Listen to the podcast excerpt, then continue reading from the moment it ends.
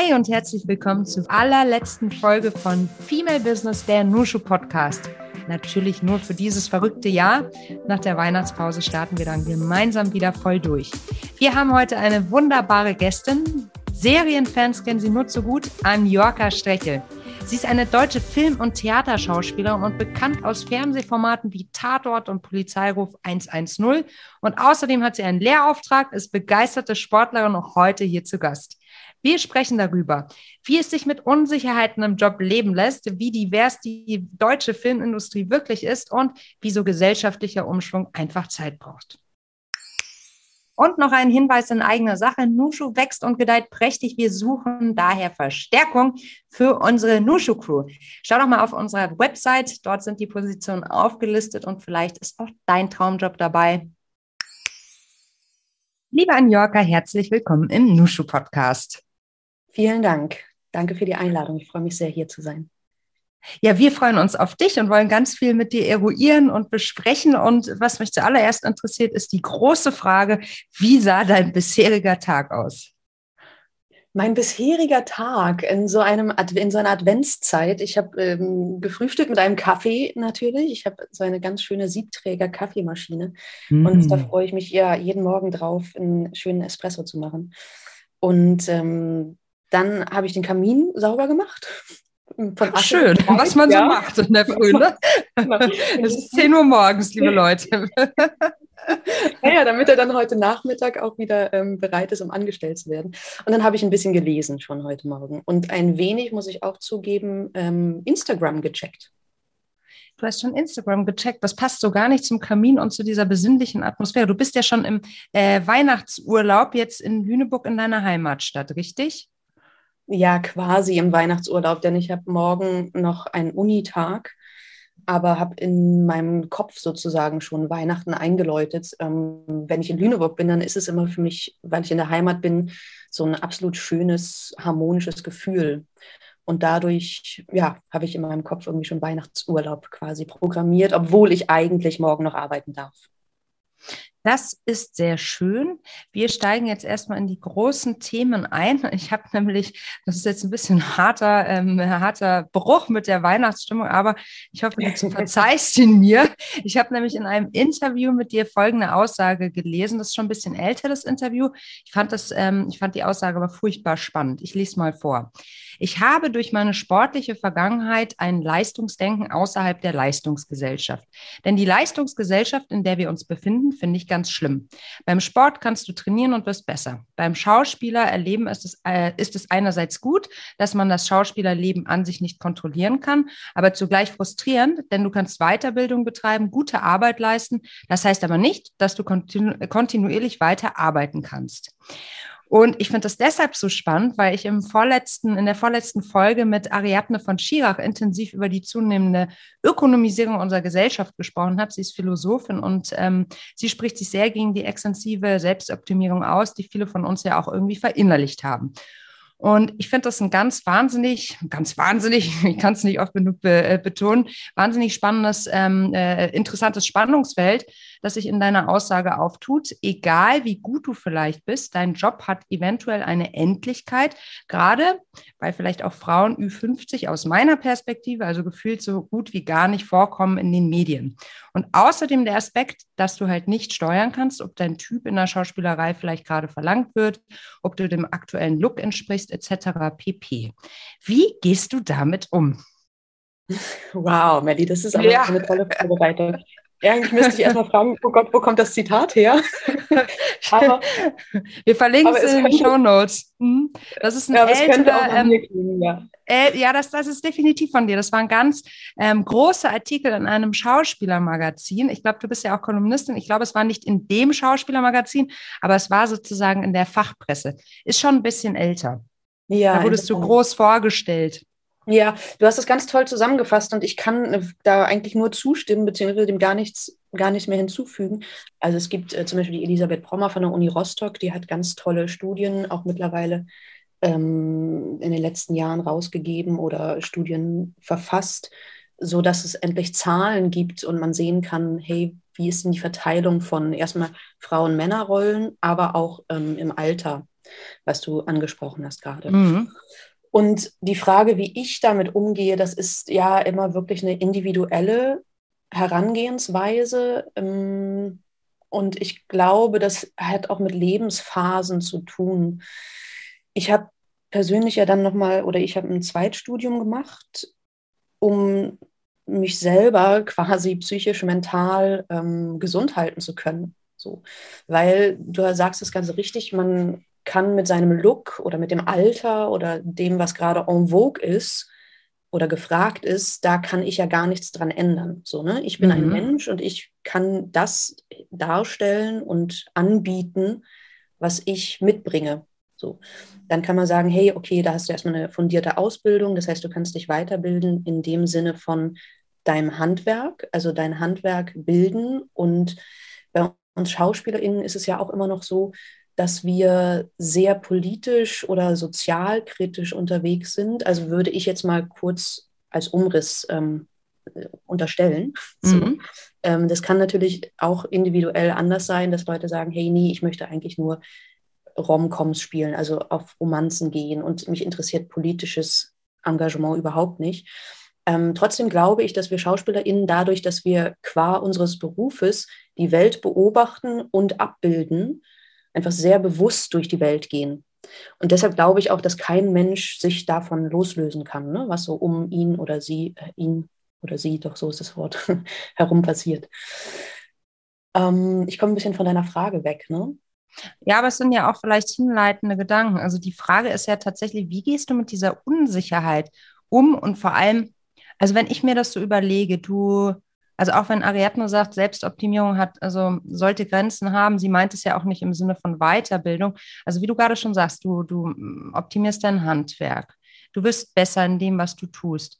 Vielleicht gibt es aber gleichzeitig einen Trend, der, naja, gegen deinen Look spricht, zum Beispiel.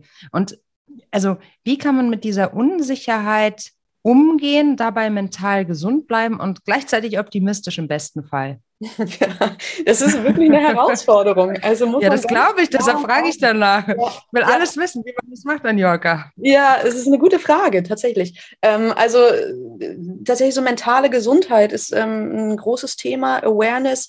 Dann kommen wir aber auch, wenn man in so ein Awareness-Thema rutscht, bist du ganz schnell wieder bei der Selbstoptimierung. Denn wenn du da im Internet guckst, hast du also Selbstoptimierung im Sinne von, du musst jeden Tag Sport machen, du musst auf deine Ernährung achten, du musst möglichst ein sehr friedvoller, positiver, unterstützender Mensch sein. Das heißt aber irgendwann, dass eigentlich deine Gefühle, die ja quasi in uns drin sind, dass man eben doch auch mal frustriert ist oder so oder einfach mal einen schlechten Tag hat, ähm, durch diese Awareness-Bewegung, vielleicht ist es auch ein bisschen gemein zu sagen, aber äh, werden ja diese Gefühle quasi ausgemerzt und ganz verdrängt. Und das ist, glaube ich, auch nicht gesund. Insofern, ähm, was ich probiere, ist tatsächlich ähm, wach zu bleiben, in den Austausch zu gehen, mich probieren zu informieren. Gut ist auch immer wirklich ein Austausch mit anderen KollegInnen zu fragen, hey, wie geht's dir denn? Was machst du? Und so. Und ganz, ganz wichtig, glaube ich, ist, ähm, sich Sachen zu suchen wie Freunde oder Familie, was nicht vom Beruf abhängig ist.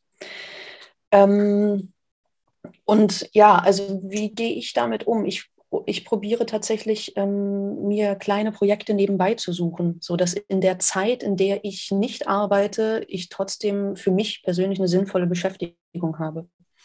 Mhm. Ähm, und die Herausforderung, die du auch ansprichst, ist einfach bei uns Schauspielern so, dass wir ähm, quasi uns immer wieder neu erfinden dürfen und aber auch müssen. Das heißt also, je nachdem, was für ein Engagement ich gerade habe, also sei es am Theater, ein Stückvertrag, ein Festvertrag, in eine Serie als feste Schauspielerin oder immer nur Tagesrollen. Ähm, da ist ja für mich in meinem Leben ein ganz anderer Rhythmus, also ein anderer Tagesrhythmus, eine andere Struktur mhm. und auch, und jetzt komme ich wieder zum Sport zurück. Ich finde nämlich, dass tatsächlich Sport und Schauspiel ganz viel gemein haben, ähm, gemeinsam haben, dass man ähm, auch sozusagen seinen Körper und seine Psyche jeweils anders einstellen muss. Mhm. Ähm, zum Beispiel, wenn ich am Theater bin und ich sage jetzt mal sechs Wochen jeden Abend en suite eine Vorstellung habe. So mhm. muss ich jeden Abend, oder es ist klar, okay, ich muss jetzt sechs Wochen äh, wie so ein Marathon quasi durchhalten, mehr oder weniger, jeden Abend da auf der Bühne zu stehen. So. Wenn ich jetzt ähm, eine Tagesrolle habe, sage ich mal beim Film, dann habe ich vielleicht vier Wochen gerade gar nichts zu tun gehabt Und plötzlich muss ich an diesem einen Tag funktionieren. Mhm. So, also was mache ich dann eben in diesen anderen vier Wochen? Mhm. So. Und das ist, glaube ich, die große Herausforderung, dass man sich immer wieder neu einstellen muss und neu ja, erfinden muss. Mhm. Und die hilft dabei sozusagen, dass du Konstanten in deinem Leben hast, die einfach nichts mit deinem Beruf zu tun haben. Das hilft mir ja. Also Konstanten mhm. sind tatsächlich sowas wie der Sport zum Beispiel mhm. oder die Philosophie ähm, so. Mhm. Ähm, und aber auch, muss ich ganz klar sagen, ähm, gibt es auch wieder gar keine Konstanten. Also dadurch, dass, dass das Leben als Schauspielerin so unterschiedlich ist, ist es auch manchmal, als hätte ich, würde ich verschiedene Leben in einem Leben leben. Und für das Umfeld merke ich manchmal, ist es auch ein bisschen schwierig, das zu verstehen, weil ja, man sich ja auch als Mensch irgendwie anders gibt, glaube ich. Je nachdem, ähm, keine Ahnung, ob ich jetzt in München. Wie meinst du das? Ah, du meinst nee. die verschiedenen Rollen, die wir sozusagen auch als Menschen, also fernab vom Schauspiel, innehaben? Genau, fernab vom Schauspiel. Und dann natürlich gibt es keine Konstante, also für die Familie zum Beispiel gar keine mhm. Konstante, weil, wie gesagt, äh, wenn ich dann äh, so vier Wochen in München, sage ich jetzt mal ähm, als Beispiel bin, ist das natürlich, muss sich auch jeder andere darauf einstellen in meinem Umfeld, dass ich jetzt einfach vier Wochen nicht da bin. So, ne? mhm. das eine, also das geht ja anderen Leuten in anderen Berufen auch so, die ständig unterwegs mhm. sind. Ähm, aber da gibt es natürlich eine Herausforderung, das auch alles immer zu organisieren und ja, zu managen, so quasi. Ja, und die anderen auch mitzunehmen. Also ich glaube, das stimmt natürlich, dass das ähm, viele Menschen auch in ihrem Job haben, Reisetätigkeit, ähm, ja, eine hohe Flexibilität, die gefragt ist. Ähm, trotzdem ist es ein Spannungsfeld, das kann man ja ähm, gar nicht anders sagen. Ne? Also wie kriegt man das nicht nur auf dem Papier gut weggemanagt, dass dann, äh, ja, dass dann alles versorgt ist, was man vielleicht zu Hause hat, ähm, sondern auch, ja, wie geht man damit um, dass man die anderen dann vielleicht auch für einen Moment im Stich lassen klingt zu hart, aber man hat ja manchmal dieses Gefühl, ne? In, in, dadurch, dass man nicht präsent äh, ist und sozusagen seinem Business nachgeht, dass man zu Hause vernachlässigt. Ne? Und das stelle ich mir schon sehr her herausfordernd vor. Ja, glaube ich auch. Also da ist ähm, ein gegenseitiges ähm, ja, Geben und Nehmen und Eingeständnis und zu, Zugeständnis vielleicht auch. Mhm. Ja. Ähm, mhm. wichtig, dass man sagt, hey, ähm, mein Job ist einfach mein Job und das ist, steht irgendwie vielleicht an erster Stelle. Mhm. Ähm, und man hat dann vielleicht das Glück, Menschen zu haben, die das irgendwie verstehen oder mitmachen. So, mhm. ne? Aber ich glaube, da ja, gibt es eine große Unterstützung auf jeden Fall mhm. Seiten der, des Freundeskreises. Mhm. Kannst du das so klar für dich benennen, dass du sagst, der Job steht für dich an erster Stelle? Ich befürchte ja. Wie schön, wie schön. ja, es gibt so ganz viele auch von Zitate von SchauspielerInnen, die sagen, ähm, wenn du was anderes machen kannst, dann mach was anderes. Und ähm, okay. ich habe hier mit meinem Zweitstudium sozusagen schon mal versucht, was anderes zu machen und merke dann aber, nee, es geht nicht. Aha. Die Leidenschaft liegt einfach beim Spielen, beim Geschichtenerzählen, beim Präsentieren und das ist tatsächlich meine Leidenschaft und ich glaube, ja, mittlerweile ist es so, dass ich sagen kann und muss, der Beruf ist oder es ist eine Berufung tatsächlich. Also das ist mein Leben. Es gibt gar nichts anderes. Das ist mein Leben. Und ähm, auch so diese ganzen anderen Sachen mit Sport das, äh, oder Unterricht, den ich gebe, das gehört mhm. auch zu meinem Leben dazu. Aber ich glaube, wenn ich mich entscheiden sollte, würde ich immer den Schauspielerinnenberuf wählen. Das ist aber wirklich toll, wenn man das so sagen kann, oder? Ich meine, das, das ist total toll und vielleicht, toll. Ja, mhm. Und vielleicht ist aber genau auch das die Antwort, um die ich jetzt so lange drum rumgeschlichen bin, dass genau das der Antrieb ist oder dass mich das am Laufen hält in diesen unsicheren Zeiten, wenn es mal mhm. irgendwie Durststrecken oder so gibt oder dass man sagt, hey, ähm, was ist, sind eigentlich die Herausforderungen des Berufes? Mhm. Und dann kann ich sagen, okay, ich, entschuldige. Nee, gar nicht. Aber diese absolute Klarheit sozusagen, ne, die, die du hast in Bezug auf deine Passion.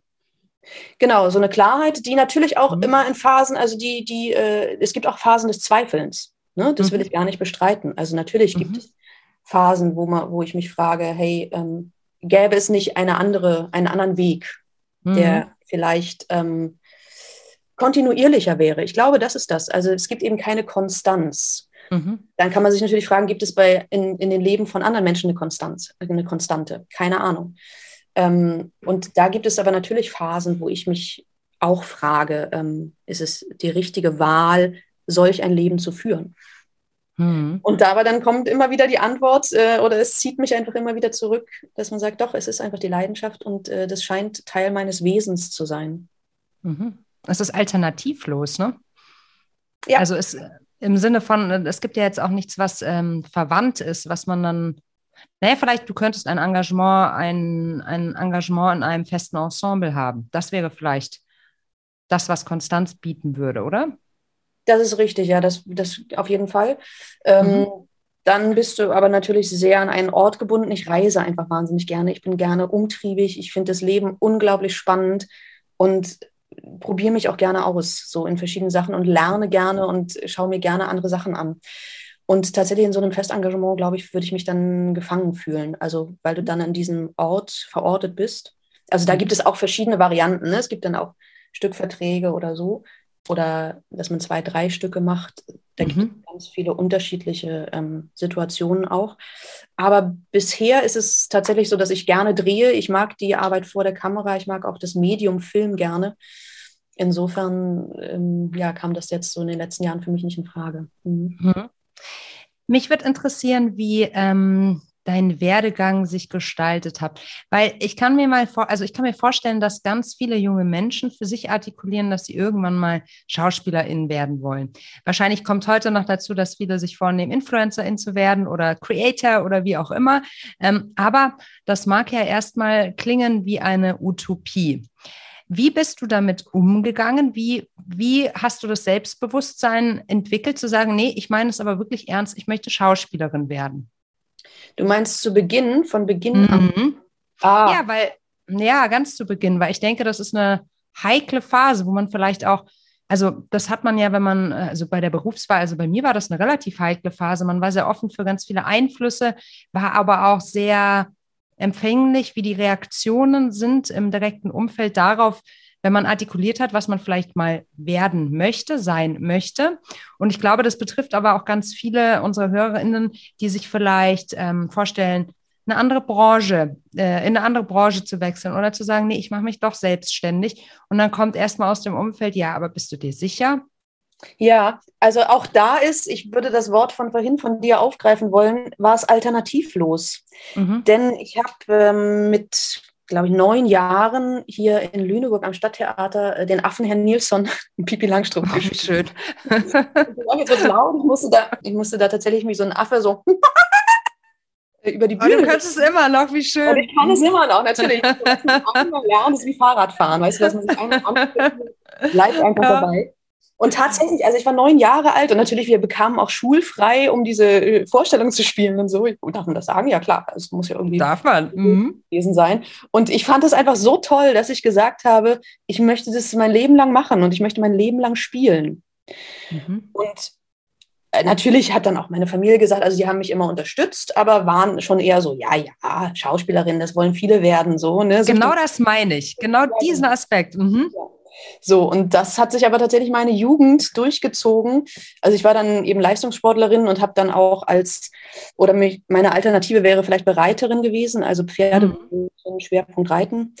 Ähm, und das hat sich ja dann nachher auch in die Sportwissenschaft ähm, weitergezogen. So, das war auch so ein Teil von mir, also so Sport, Philosophie, Spielen, Schauspiel oder Kunst. Das sind so meine drei Standpunkte quasi.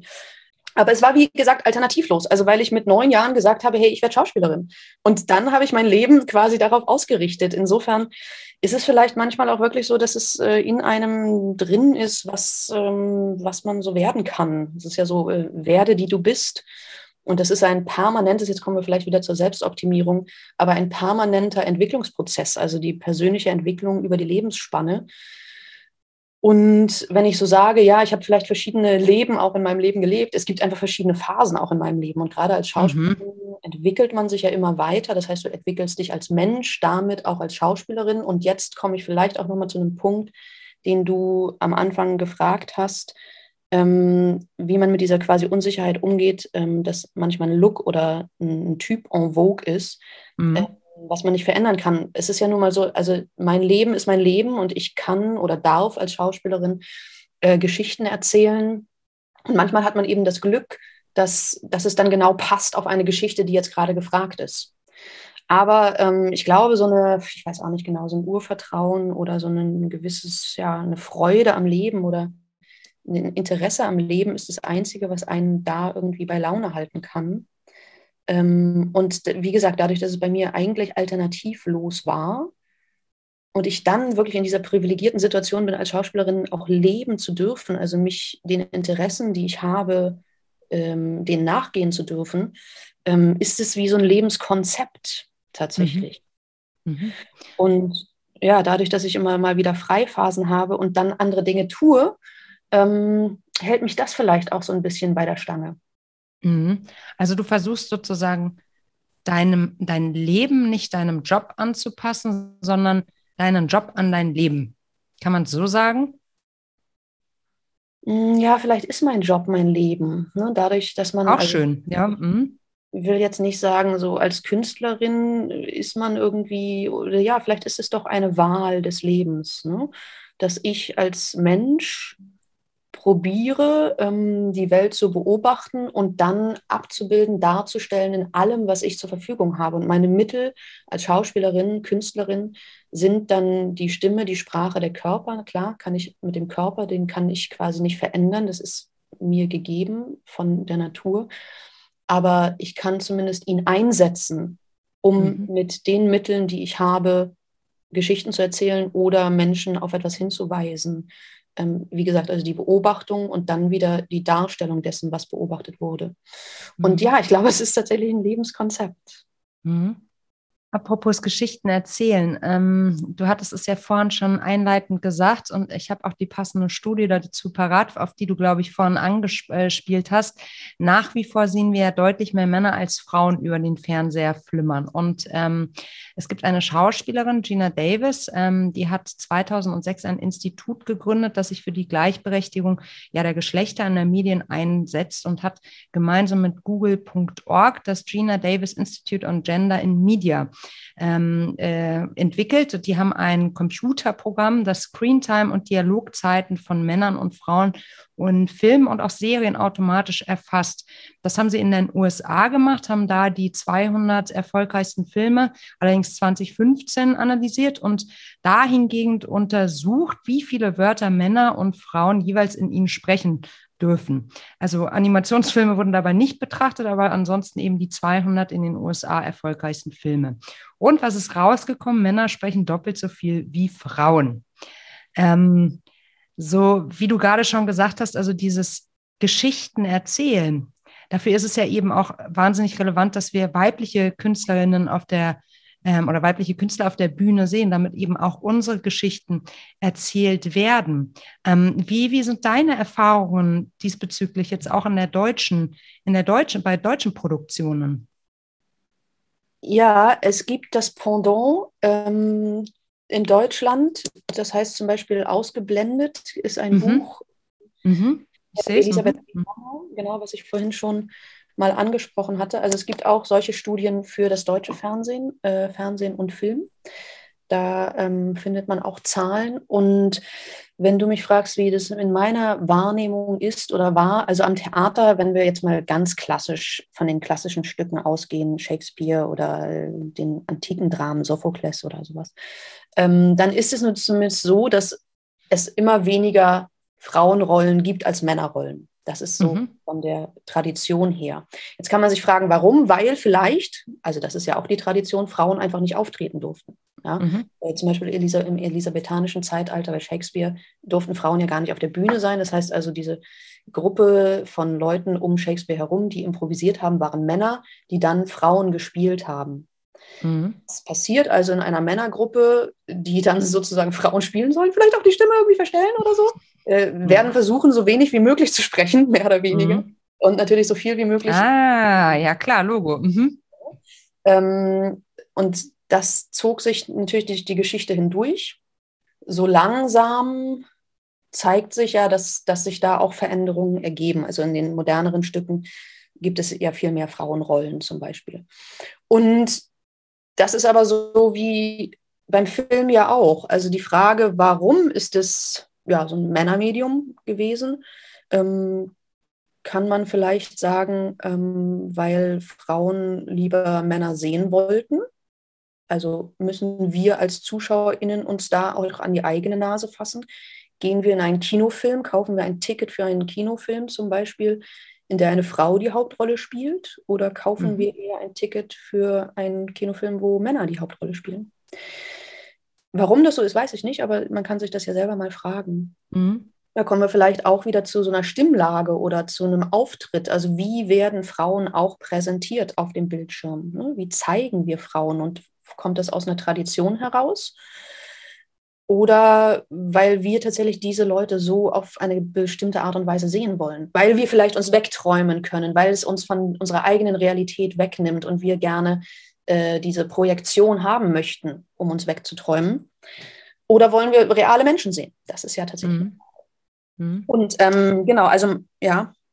Ich wollte da noch einmal einhaken. Hast du das Gefühl, als würde das Medium Film oder auch ähm, Fernsehen im Allgemeinen dem Zeitgeist immer schnell genug hinterherkommen? Weil ich habe häufig das Gefühl, gerade bei öffentlich-rechtlichen, dass die Gesellschaft eigentlich schon viel weiter ist als das, was dort abgebildet wird. Oh, das ähm, weiß ich jetzt nicht, ob das hinterherhängt. Das hängt bestimmt einfach auch mit so Produktionsbedingungen zusammen. Ne? Wie mhm. ein Buch sozusagen entwickelt ist, eine Geschichte dann finanziert ist, das dauert ja alles seine Zeit, also manchmal mehrere Jahre. Insofern kann es vielleicht sein, wie du das beschreibst. Das äh, kann ich so jetzt nicht bestätigen. Ich sehe im Moment, dass sich ganz viele Veränderungen zeigen und dass es auch ähm, im öffentlich-rechtlichen Fernsehen viele Veränderungen gibt. Und das finde ich irgendwie schön. Das gefällt mir gut. Also es gab zum Beispiel letztes Jahr gab es eine Umfrage Vielfalt im Film, hieß die, ähm, wo eben auch mal untersucht wurde, wie ist eigentlich die Präsenz oder wie wird die Gesellschaft abgebildet. Mhm. Und ich habe das Gefühl, dass dieses Jahr, also wenn ich jetzt Fernsehen gucke, dass sich da schon sehr viel verändert hat. Mhm. Und das finde ich eigentlich sehr schön und positiv. Und ähm, glaube manchmal, also das sind alles total relevante Themen, über die wir gerade sprechen. Und da habe ich mich auch so die letzten Jahre ein bisschen mit beschäftigt. Habe aber das Gefühl, dass sich da gerade ganz viel verändert und das finde ich richtig schön. Und möchte da auch gerne so ein bisschen den Fokus hinlegen. Also vielleicht sind wir noch nicht da. Also so der mhm. Gender Pay Gap zum Beispiel oder so, keine Ahnung, vielleicht ist das noch nicht ausgemerzt, das weiß ich jetzt nicht, da habe ich auch keine Studien zu. Mhm. Ähm, aber ich glaube, es ist auf dem richtigen Weg. Und ähm, das ja, füllt mich ein bisschen mit Hoffnung. Und ich glaube, ich fände es gut, ähm, wenn wir in diese Richtung weitergehen können und nicht immer den, den Fokus darauf legen, was ist eigentlich noch, noch verkehrt, noch quer, noch, wie sagt man, ähm, noch, noch nicht an Schieflage. Mhm. In der mhm. Schieflage, genau so. Ja, ja. Wo ist die Schieflage? Also das war richtig und wichtig, das zu benennen. Also auch wie du sagst, Gina Davis, was hat die gespielt damals? Thelma und Louise, ne? Richtig, genau. Ja, genau. Ähm, und ich äh, kenne das Institut auch. Ich finde, die machen tolle Arbeit. Wie gesagt, hier gibt es, oder in Deutschland gibt es äh, die Malisa-Stiftung von mhm. Wengler und ihrer Tochter, glaube ich, die sich da auch sehr für einsetzen. Genau. Ähm, und da geht ja, wie gesagt, also da geht, glaube ich, gerade ganz viel voran. Mhm. Und wie gesagt, es war richtig, dass man die letzten Jahre darauf ähm, hinwies. Und jetzt aber glaube ich, dass es ähm, dass es angekommen ist, habe ich so das, mhm. die Hoffnung. Mhm. Also du willst den Blick in die Zukunft wagen, sozusagen. Ja, also ich. Ja, finde ich gut. Mhm. Ich glaube schon, so, also positiv, weil ich, es ist auch immer so schwierig, oder ich glaube, man muss den Punkt abpassen, wo man auch erkennt, hey, wofür wir uns eingesetzt haben, ähm, mhm. das scheint Früchte zu tragen. Und nicht dann immer noch weiter drauf zu pochen. Also wie gesagt, ist so eine, so eine auch so ein gesellschaftlicher Umschwung dauert ja seine Zeit. Man kann ja nicht sagen, pass auf, hier ist eine Schieflage und ich möchte, dass es nächste Woche sich ändert. So, ne? Oder mhm. in zwei Jahren sich ändert, sondern es dauert seine Zeit. Und ich glaube auch, es wird alles noch seine Zeit dauern, bis mhm. wir eine wirkliche Parität haben oder eine wirkliche Gerechtigkeit, sofern das denn vielleicht überhaupt möglich ist. Mhm. Ähm, aber was ich auch sehe, ist, oder wovor ich so ein bisschen ähm, Angst habe, ist so ein Kampf der Geschlechter. Das fände ich irgendwie total schade, äh, der vielleicht auch schon die letzten Jahre ausgetragen wurde, sondern wir müssen ja auch zum Beispiel die Männer mitnehmen. so, ja. Ähm, wenn man so sich das überlegt oder MachtinhaberInnen überzeugen, dass ähm, es gut ist, wenn alle teilhaben können an der Gesellschaft, an einem Prozess und an der Arbeitswelt. Und da glaube ich, ist eher ein, ein Zusammenschluss und ein, ja, positive, eine positive Affirmation vielleicht ähm, mhm. ein guter Weg, anstatt immer zu sagen, ey Mann, wir haben noch zu wenig. Mhm, mhm. Ich glaube, beides ist wichtig. Ich glaube, das äh, eine schließt das andere ja nicht aus. Ne? Also ich glaube auch, also ich, ich ähm, wage auch lieber den Blick in die Zukunft, ohne den Finger immer in das Warum zu bohren, weil Fakt ist, es ist halt nun mal so geschehen. Ne? Genau. Ähm, und wir müssen über diesen Zustand hinwegkommen. Gleichzeitig finde ich es natürlich wunderbar, dass da so ein erstarkendes ähm, Selbstbewusstsein ja auch der Frauen vorherrscht. Ne? Und ähm, glaube, die Angst ist natürlich äh, auf vielen Seiten, dass vielleicht ähm, das Stück vom Kuchen kleiner werden könnte für den einen oder anderen. Ähm, die Frage war, ob es nicht, oder die Frage ist natürlich vielmehr, ob das, äh, ob der Kuchen davor überhaupt geteilt wurde in diesem Ausmaß. Ne? Und ähm, was mich mal interessieren würde, wie ist das denn unter Schauspielerinnen? Ich meine, du hast auch gesagt, ja, ähm, vorhin, dass dieser Austausch, das Netzwerken, ähm, gerade als Selbstständige, dass du das als extrem wertvoll empfindest. Jetzt stellt sich mir die Frage, es ist ja doch ein wettbewerbsorientiertes Umfeld. Ich meine, eine Rolle kann ja nur einmal vergeben werden. Ähm, spürt man das oder sind alle wirklich in der Szene offen zueinander? Solidarisiert man sich auch? Ähm, es gab ja auch in den USA, ich weiß nicht mehr, wie diese Initiative hieß, ähm, wo die Schauspielerinnen sich ähm, zusammengetan haben, zum Beispiel für mehr ähm, Gleichberechtigung im Film. Gibt es sowas in der deutschen Schauspielszene auch in diesem Ausmaß? Also wie in jedem anderen Berufsfeld auch sind bei uns natürlich sehr unterschiedliche Menschen und sehr unterschiedliche mhm. Charaktere. Insofern kann ich nicht sagen, dass die Branche so und so agiert. Ähm, denn jeder Mensch ist anders. Aber es gibt auf jeden Fall eine Gruppe von Menschen, von Frauen auch, die sich sehr solidarisieren. Genau, also es gibt natürlich überall unterschiedliche Menschen, damit auch unterschiedliche Charaktere.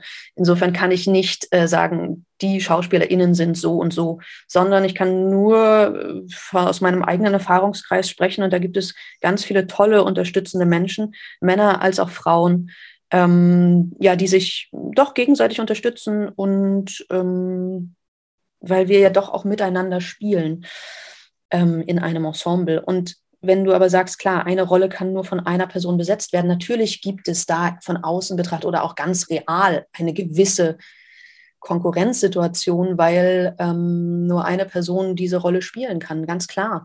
Aber ich bin, ich habe einfach keine Lust auf so Ellenbogen. Taktiken, denn ich bin ja nicht die Entscheidungsträgerin, sondern ich kann nur das anbieten, was ich habe.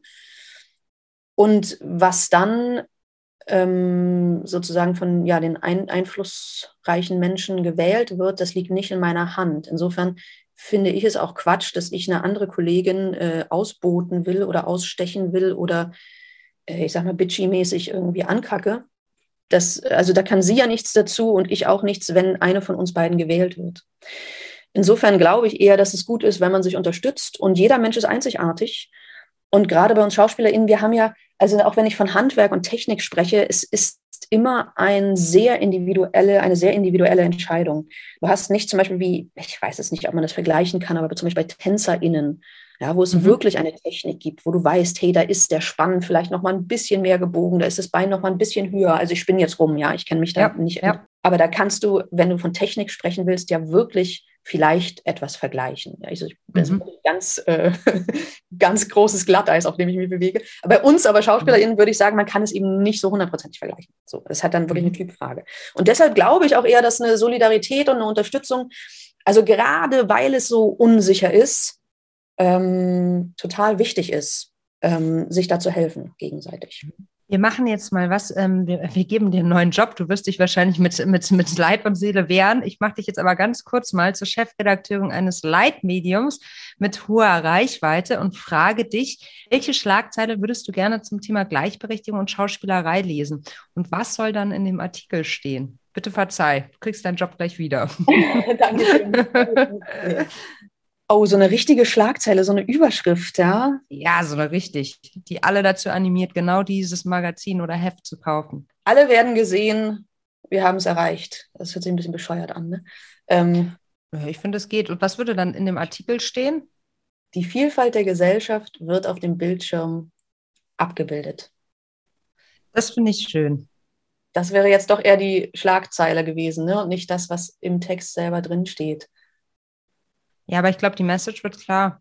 Also wenn man das irgendwann mal hinbekommen würde, dass unsere vielfältige Gesellschaft eben genau in gleichen Teilen dann auch ja sichtbar ist, dann wäre das aber schon, da wäre aber schon eine Headline fällig oder auch fünf oder ganze Magazine dazu, oder?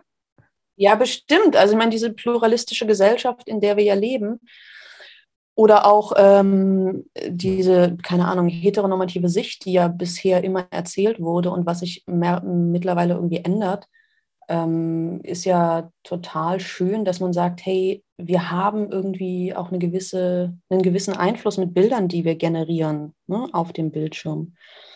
Und dadurch sind wir, also bilden wir nicht nur ab, sondern prägen auch einen Blick auf die Gesellschaft. Und da haben wir eine große Verantwortung, glaube ich. Ähm, und das ist aber, wie gesagt, also ich glaube, in den letzten Jahren hat sich da, äh, sind viele Stimmen laut geworden. Und es verändert sich aber auch was. Also manchmal ist es ja auch, man hat nur seine eigene Filterbubble, das weiß ich eben auch nicht. So, ja. aber, aber Dinge verändern sich, das ist schon so. Für meinen, für meinen, aus meiner Sicht alles zu langsam. Aber sagen wir mal so, wir haben uns auf den Weg gemacht. Ich glaube nur, dass der Weg einfach noch verdammt lang ist. So. Aber ja, hey, wir sind losgegangen. Ich ne? befürchte das auch, aber ich sehe ja, also guck mal, wie Melli, ich, habe jetzt neulich mhm. den anderen Podcast gehört, hier seit mhm. zwei Jahren, jetzt, ne, zweieinhalb Jahre oder so. Ja. Also allein, dass ihr dieses Netzwerk geschaffen habt, ist schon so mhm. ein großer Schritt, ja. Mhm. Und sich da zu verbinden und zu vernetzen und da zu sagen, hey, auch ähm, übergreifend versuchen wir uns zu unterstützen, das ist ja total toll. Bei Team Nushu geht es um Austausch, um Vernetzung, um Inspiration und natürlich um das Gemeinsam. Wir sind eine starke Truppe von ja wirklich sehr ambitionierten Frauen, die gemeinsam Karriere macht, miteinander in den Austausch geht und das lebt, worüber wir auch so gerne sprechen, Solidarität miteinander. Und wenn du sagst, du überlegst schon lange, eine Nusche zu werden, dann würde ich sagen, das ist der Moment. Informier dich und mach 2022 zu deinem Jahr, in dem du Teil von Team Nushu wirst. Wir freuen uns auf dich.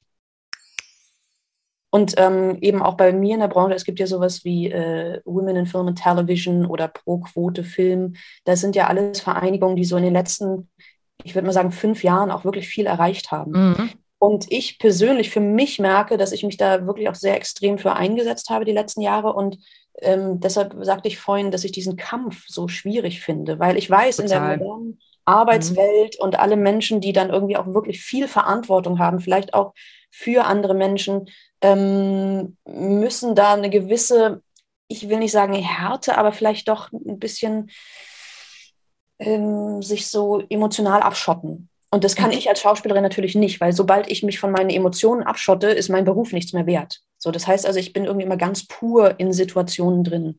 Und ich habe aber ähm, von einem wirklich ganz tollen Freund von mir, der auch ein, ähm, ein großes Team leitet, ein Buch bekommen vor ein paar Jahren von Boris Grundl. Das mhm. ist auch ein ehemaliger Sportwissenschaftler, der durch einen Unfall leider jetzt im Rollstuhl sitzen muss. Und der hat äh, das Wort, also das Buch heißt ähm, Die Zeit der Macher ist vorbei. Und mhm. er hat das Wort Menschenentwickler benutzt.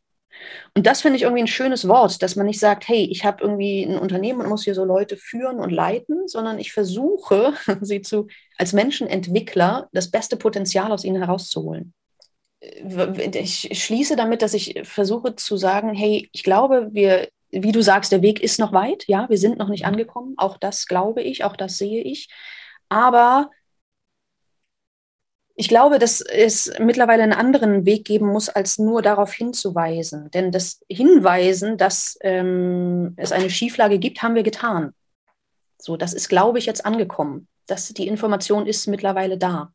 Die Frage ist ja jetzt, wie kriegen wir alle mit, dass alle sagen, ja, es stimmt. Also wie du eben beschrieben hast, vielleicht ist der Teil des Kuchens einfach bisher noch gar nicht verteilt gewesen, so weil die Frauen einfach nicht vorkamen oder nur zu 30 Prozent vorkamen oder so. Und natürlich, ähm, und Tyron Ricketts von Pontertainment hat es auch mal in einem Interview gesagt, Gleichberechtigung wirkt für die Privilegierten plötzlich wie äh, eine Ungerechtigkeit. So, ja, mhm. Weil man vielleicht das Gefühl hat oder manche Menschen das Gefühl haben, oh, jetzt wird mir was weggenommen. Und das ist vielleicht real auch so. Ja, mhm. weil weil vielleicht Jobpositionen ähm, bisher von, ich sag mal, einem Mann besetzt wurden und jetzt ist auf einmal eine Frau da. Und natürlich sagt der Mann, hey, mein Job ist weg. Ja, das ist ja auch eine ganz verständliche Reaktion von einem Menschen. Das finde ich mhm. eben auch so. Also man darf sich ja auch in diesen anderen Menschen hineinversetzen, also in den Mann, der, der jetzt den Job nicht hat. Ja, das verstehe ich ja, diese Angst. Das ist ja auch seine reale Angst. Die Frage ist nur, wie können wir jetzt dieses Argument bringen? Pass mal auf, aber die Frau hatte ja vorher gar nicht den Zugang zu diesem Job. Oder vorher war eben die Frau, die ihn nicht hatte. Ja. Und die Frage ist doch, wie können wir dieses Verständnis ähm, schaffen, dass es ein friedvolles Miteinander gibt, wo eben alle gleichberechtigt teilhaben können und es gleiche Chancen. Ich glaube, das ist es doch eigentlich. Die Chancengerechtigkeit, ne? Ja, dass man die gleichen ja. Chancen hat. Ja. Ähm, und das ist eben nicht so wie, ich weiß nicht, ihr habt das wahrscheinlich auch irgendwann schon mal gesagt, diesen Old Boys Club und so, ne? Ähm, so, dass Sachen einfach so verteilt werden, sondern dass man das als Netzwerk schafft und trotzdem sagt, hey, ähm, es hat dann aber doch irgendwie was auch mit Qualität zu tun. Und die Frage ist ja, wie nehmen wir alle mit? Denn es geht ja nicht darum, jetzt äh, die Männer auszuschließen oder so. Weißt du, das will ja auch keiner. Nee, das will gar keiner, ja. Mhm. darum, ähm, eben eine ja, Chancengleichheit herzustellen. Wahre Worte, liebe Anjoka, ich würde gerne eine Runde noch spielen mit dir und zwar Quick and Dirty. Das geht so, ich stelle dir eine Frage und du antwortest idealerweise in einem Satz. Wie klingt das für dich? Ähm, ja, lass uns probieren. Du hast ja vorhin schon gesehen, wie gut ich Sätze äh, erfinden kann. Aber weißt du, Anjorka, ja, aber weißt du, so in all dem, was du sagst, oh, da sind schon wieder so viel. Ich schreibe hier ja auch immer eifrig mit. Und dann hattest du jetzt gerade gesagt, also das finde ich auch so ein tolles Thema, was du gerade gesagt hast, ohne Emotionen kannst du deinen Job nicht machen. Und in der Wirtschaft sei es häufig so, dass man ja die Emotionen außen vor lassen müsse. Uh, das ist total, eine total spannende These. Da könnte man auch ganz intensiv nochmal äh, reinschauen. Da könnte man wahrscheinlich eine ganze Podcast-Serie zu machen, ja, weil es ja auch so viele spannende Facetten abbildet. Ne? Absolut. Es gibt ja, und ich habe meine Bachelorarbeit in Sportwissenschaften über emotionale Intelligenz und mhm. Emotionsregulation mhm. geschrieben. Emotionsregulation, auch was für ein Wort alleine. Ne? Ja. Ne? Mhm. Du, du, musst dir mal überlegen, also wenn du dir, dich da mal hineinversetzt, zum Beispiel, ich sage jetzt mal FußballspielerInnen, ja, die mhm. vor, also ich meine, da geht es ja wirklich um viel Geld, nicht nur um, mhm. sondern wirklich so. Bei den Männern zumindest, ja. Ja, und dann ja. ein Stadium, Stadion und muss einfach deine Leistung bringen. Und egal. Das ist super krass. Super egal, wie es dir quasi körperlich geht oder psychisch oder ob du jetzt gerade Stress hattest mit deinem Freund oder so. Weißt mhm. du, du musst da einfach Leistung bringen. Und dann ist ja die Frage, wie schaffst du das, deine mhm. Emotionen zu regulieren? So. Mhm. Und es gibt, ist wirklich ganz, ganz spannend, weil auch in der Wirtschaft, der Daniel Goleman hat das, glaube ich, 1995 ähm, geschrieben, Emotionale Intelligenz ist ein Buch. Ähm, und das hat jetzt so die letzten 20 Jahre tatsächlich Einzug in die Wirtschaft gehalten. Mhm. Ähm, emotionale äh, Emotionsregulation. Und das ist natürlich auch äh, immer für uns eine Frage, weil natürlich mein Handwerk, meine Emotionen, also hört sich jetzt so an, hier, du musst äh, deine Emotionen offenlegen. Nein, es ist ja keine Psychotherapie, Schauspiel ist keine Psychotherapie. Ähm, Klar. Unser Handwerk, aber trotzdem schöpfen wir ja daraus. Und das Interessante ist aber, dass man ganz viel darauf, davon auch in die Wirtschaft übertragen kann ich weiß nicht, ihr kennt das wahrscheinlich mit Rollenspielen, wie mhm. ähm, in den Dialog, wie schaffen wir es, ähm, authentisch rüberzukommen. So, das sind ja alles auch Spiele oder Emotionen. Was zeigen wir den Menschen? Was ist eine verbale Kommunikation auch, also abseits der Worte, der Stimme, des Sprechens, sondern einfach der Körper im Raum. So, ne? Was ist, was kann Schauspiel und oder was, was könnten wir, was für einen Mehrwert haben wir für Unternehmensphilosophien oder für auch ja vielleicht Weiterbildung zum Beispiel, ähm, weil bei uns geht es immer darum, seine Stimme zu finden. Mhm. Also in der Ausbildung, das heißt also nicht, nicht nur physisch, wie was ist eine, du hattest es gesagt, Melly, am Anfang, also eine angenehme Sprechstimme oder was, wie wirke ich, wo kommt Kompetenz rüber, ähm, sondern auch, wie ist ein Sprachgestus, ein Duktus, wo hören Leute gerne zu, was ist eine Vortragspräsentation, wie kann ich interessant und gut reden. So, ne? Also seine Stimme finden. Nicht nur physisch, sondern auch in einem ganz übertragenen Sinne, ähm, nicht mental, sondern auch nicht spirituell, sondern wie, wie sagt man, gesamtgesellschaftlich gesehen. Also wofür stehe ich? Wer bin ich als Mensch und wofür will ich mich einsetzen? Und das finde ich irgendwie super spannend, denn das ist auch so eine Entwicklung über die Lebensspanne, sozusagen so eine Persönlichkeitsentwicklung, fernab der Selbstoptimierung, ähm, dass man sagt, hey, wenn ich weiß, wer ich bin und was meine Werte sind, ich glaube, darum geht es ganz viel, um Werte, dann kann ich, und jetzt komme ich wieder auf das Wort friedlich zurück, weil man dann nämlich nicht aggressiv seine Werte vertreten muss, sondern auch mit einer ruhigen Stimme. Und das ist etwas, oh, jetzt habe ich die Schlagzeile. Mhm. Sag mal. ja, das ist etwas, was ich tatsächlich irgendwie total schön fände, dass auch leise Menschen gehört werden. Also, dass man auch seine Meinung vertreten kann und gehört wird, wenn man in einem ruhigen Ton spricht und nicht der lauteste oder die lauteste sozusagen am Ende eines Dialogs den Kampf gewinnt, sondern das beste Argument gewinnt und nämlich weil man sich gegenseitig zuhört. Und das ist extrem schwierig, glaube ich, wirklich hinzuhören und aus seinem eigenen Kopf rauszukommen und aufzunehmen, was der andere Mensch sagt. Und das ist das, was wir SchauspielerInnen können, dürfen und lernen, weil man sich immer zuhören muss. Auf der Bühne zum Beispiel, wenn du eine, eine Live-Vorstellung hast und ein Kollege, eine Kollegin sagt äh, einen anderen Satz oder sowas, muss man plötzlich darauf reagieren können. Dann kann man nicht einfach sein Ding abspulen. Und ich glaube, das ist etwas, was wir auch ähm, tatsächlich mitgeben könnten, anderen Menschen in Diskussionen oder Argumentationen oder Gesprächen, wirklich hinzuhören. Also ich muss ehrlich gesagt zugeben, die Headline ist wirklich um Welten besser als die, die wir davor hatten. Die ist Oder? richtig gut jetzt. Ja, ja. finde ich auch. Ähm, jetzt haben wir erfolgreich von Quick and Dirty abgelenkt. Wir probieren es jetzt trotzdem, okay? gut. Was war der Moment, der für dich dein bislang größtes Erfolgserlebnis war? Uh, definiere Erfolg. Ähm, privaterweise, menschlicherweise, beruflicherweise. Das ist wirklich nicht einfach weil ich tatsächlich jetzt gerade überlegen muss, okay, äh, es gibt natürlich eine Auszeichnung, die ich mal bekommen habe in Russland, aber das würde ich jetzt nicht als den größten Erfolg ansehen, weil das so zu Beginn meiner Karriere war. Dann habe ich tatsächlich, durfte ich die Päpstin spielen bei den Burgfestspielen Jagdhausen. Ich glaube, das habe ich damals als mein Meisterstück bezeichnet. weil ich dort, ja, das ist eine ganz schöne Geschichte tatsächlich, weil ich ähm, dort ähm, als ganz junge Schauspielerin gespielt habe in meiner Ausbildung noch, während ich studiert habe. Und dann, glaube ich, zehn Jahre später dort die Päpstin spielen durfte. Und das war für mich die Rolle, weil ich mit 14 Jahren dieses Buch gelesen habe von der äh, Donna W. Cross und immer dachte, boah, das ist eine tolle Geschichte, eine Frau, mhm, die unterdrückt wird und die einfach in der Zeit nicht lernen durfte, nicht lesen durfte und dann aber sagt, ich gehe meinen Weg, egal was ist, ich habe meine Vision und ich lasse mir von der Gesellschaft nicht vorschreiben, was ich zu tun habe. Natürlich hat sie dadurch viele andere Dinge ähm, in Kauf nehmen müssen, aber ich fand es so eine inspirierende Figur, dass ich immer gesagt habe, ich muss das unbedingt spielen. Und dann durfte ich das tatsächlich und insofern würde ich das vielleicht als meinen größten Erfolg ansehen. Was war die größte Herausforderung in deiner Karriere in den letzten sechs Monaten? Letzte sechs Monate. Mhm. Mit der komischen Corona-Situation irgendwie klarzukommen.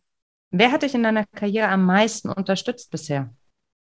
Also ganz klar meine Agentin, die momentan an meiner Seite ist oder mit der ich zusammenarbeite.